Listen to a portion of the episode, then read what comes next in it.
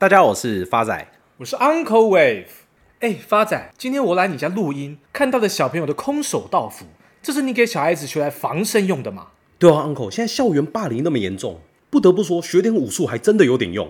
像我小时候跟隔壁班的同学起争执，一言不合就跳起来给对方一个三百六十度回旋踢，结果人没踢着，自己手却摔断了。等到老师来现场，无赖说是对方用的，搞到对方家长还赔了几万块的医疗费。所以，Uncle，你看学习武术是不是还是有用的？哎，发仔，像你这种心术不正的，学什么都会偏啦。哪像 Uncle 从小家里赤贫，在那个年代，想要学个乐器来陶冶生性，都还要看妈妈的口袋，思索着学习哪一项乐器的性价比最高。直到国小四年级的那个暑假，妈妈把我送到中台禅寺去学习木鱼。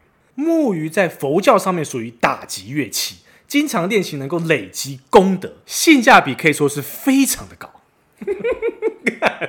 谁没事乐器学木鱼啊？不过话说回来，天底下的父母都希望小朋友好，所以才愿意花金钱跟时间让小朋友学习课业以外的东西。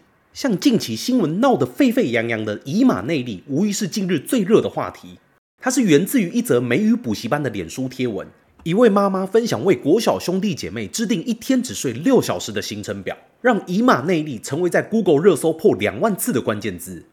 这间位在台北市的以马内利美语补习班，在二月二十号上午发文介绍补习班内的优秀学生，读国小六年级的哥哥跟四年级的妹妹分享两人的优秀事迹，不止成绩优异，英文能力佳，音乐造诣高。两兄妹今年也赴维也纳的音乐厅演出。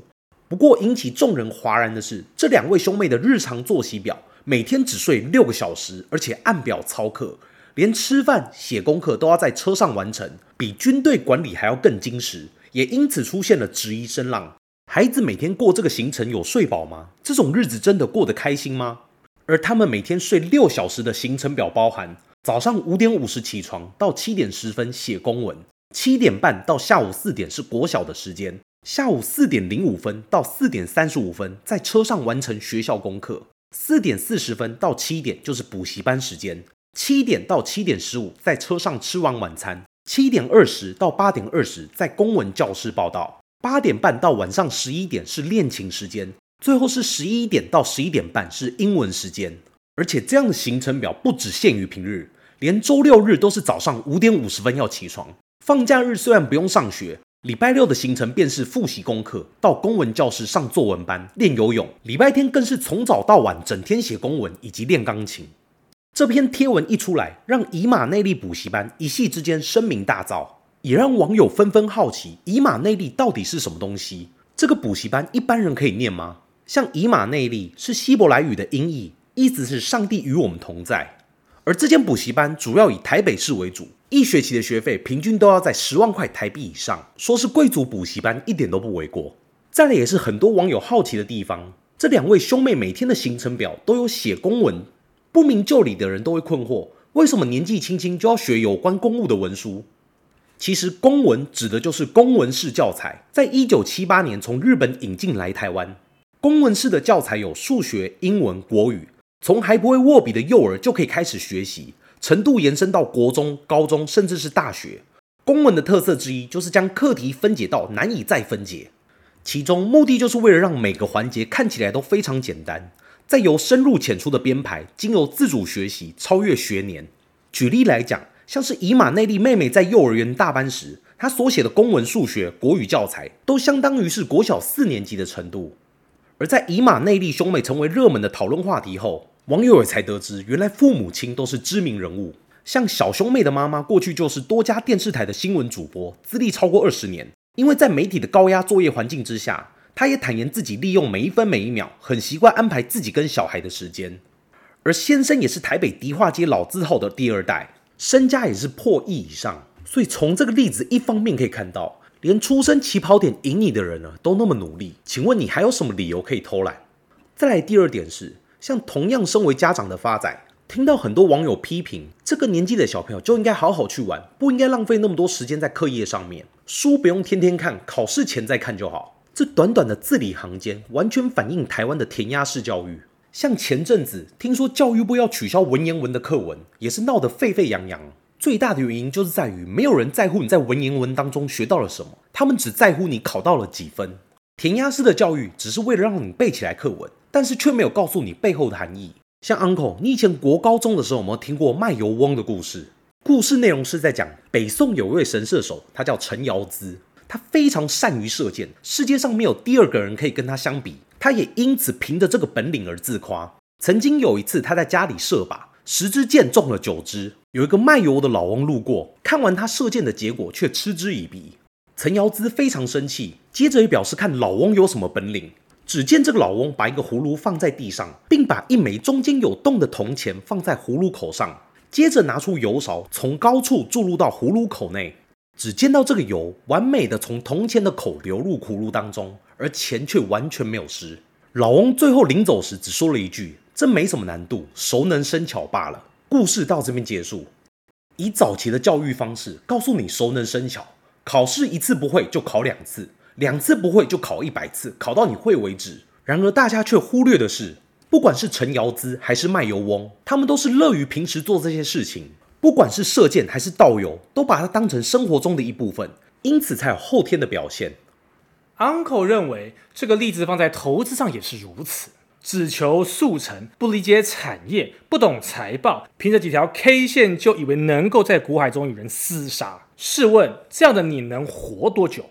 真正的投资应该是乐在学习，享受其中，每一天都为自己的进步而感到开心，而不是多赚几块钱。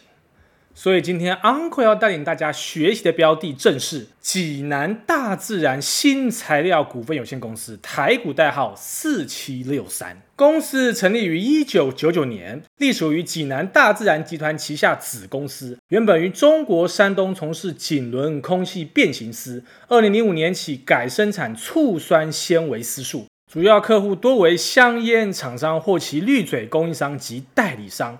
公司为全球第五大醋酸纤维丝素大厂之一。公司于二零一四年九月在开曼群岛注册，主要营运地区为中国大陆，控股公司地为香港，并于台湾证券交易所挂牌上市。营业项目跟产品结构分别为丝素占六十个 percent，二醋酸纤维素占三十一个 percent，醋酸酐占四个 percent。Uncle 看好材料 KY 的因素有三：第一个，财务面，二零二三年材料 KY 营收突破百亿元，达一百一十点二六亿元，年增一百五十八个 percent，改写历史新高纪录。二零二四年一月单月营收为十二点八一亿元，年增一百九十七个 percent，也为历史次高的水准。材料 KY 表示，目前订单能见度相当良好，二零二四年度订单已经陆续谈妥，在平均销售单价优于二零二三年度以及二零二四年度有新的丝束产能扩充规划之下，乐观看待二零二四年成长动能的延续。材料 KY 在二零二三年受惠丝束跟醋片需求持续强劲，以及丝束跟醋片新产能扩增完成挹注，持续调高售价等因素，营收获利跨步跃升。另外，东南亚设厂计划目前正按部就班的进行，包含与四大烟草公司之一或当地第一大烟厂洽谈合资方式。材料 KY 也表示，除持续优化生产效率跟扩大产能外，目前也往两大策略方向布局，以达成长期成长跟巩固竞争优势。一、把握循环经济的发展机会，持续增加投资研发绿色环保材料。第二，因应大陆醋酸纤维女装面料需求以及液晶显示偏光片产能需求，您建制醋酸纤维长丝以及三醋酸纤维产能，以增加多样化的产品布局。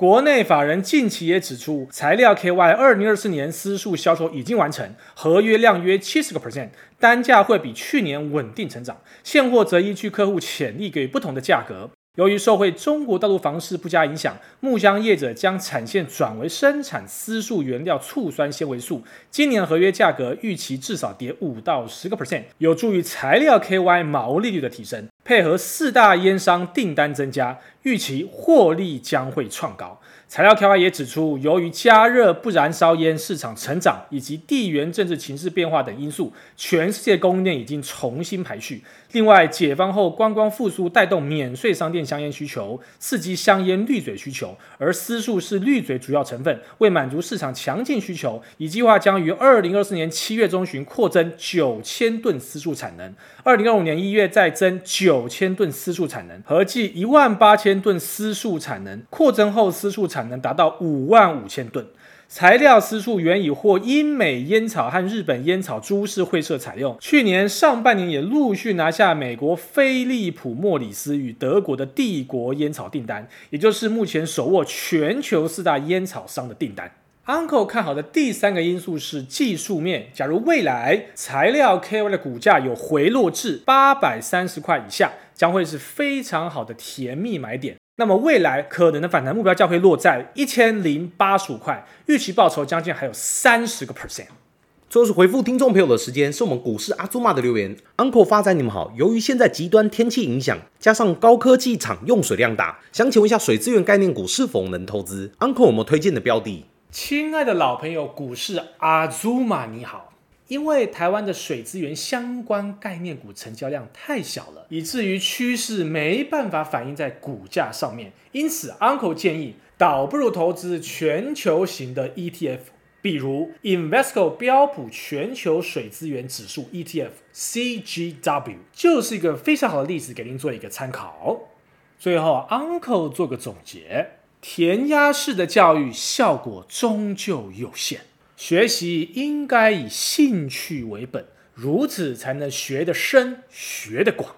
就如同投资过程一样，应该要乐在学习，享受其中，而非一昧的追逐短线、短视尽利、揠苗助长。以上与大家共勉之，谢谢大家，我是 Uncle Wave，我是发仔，我们下次见。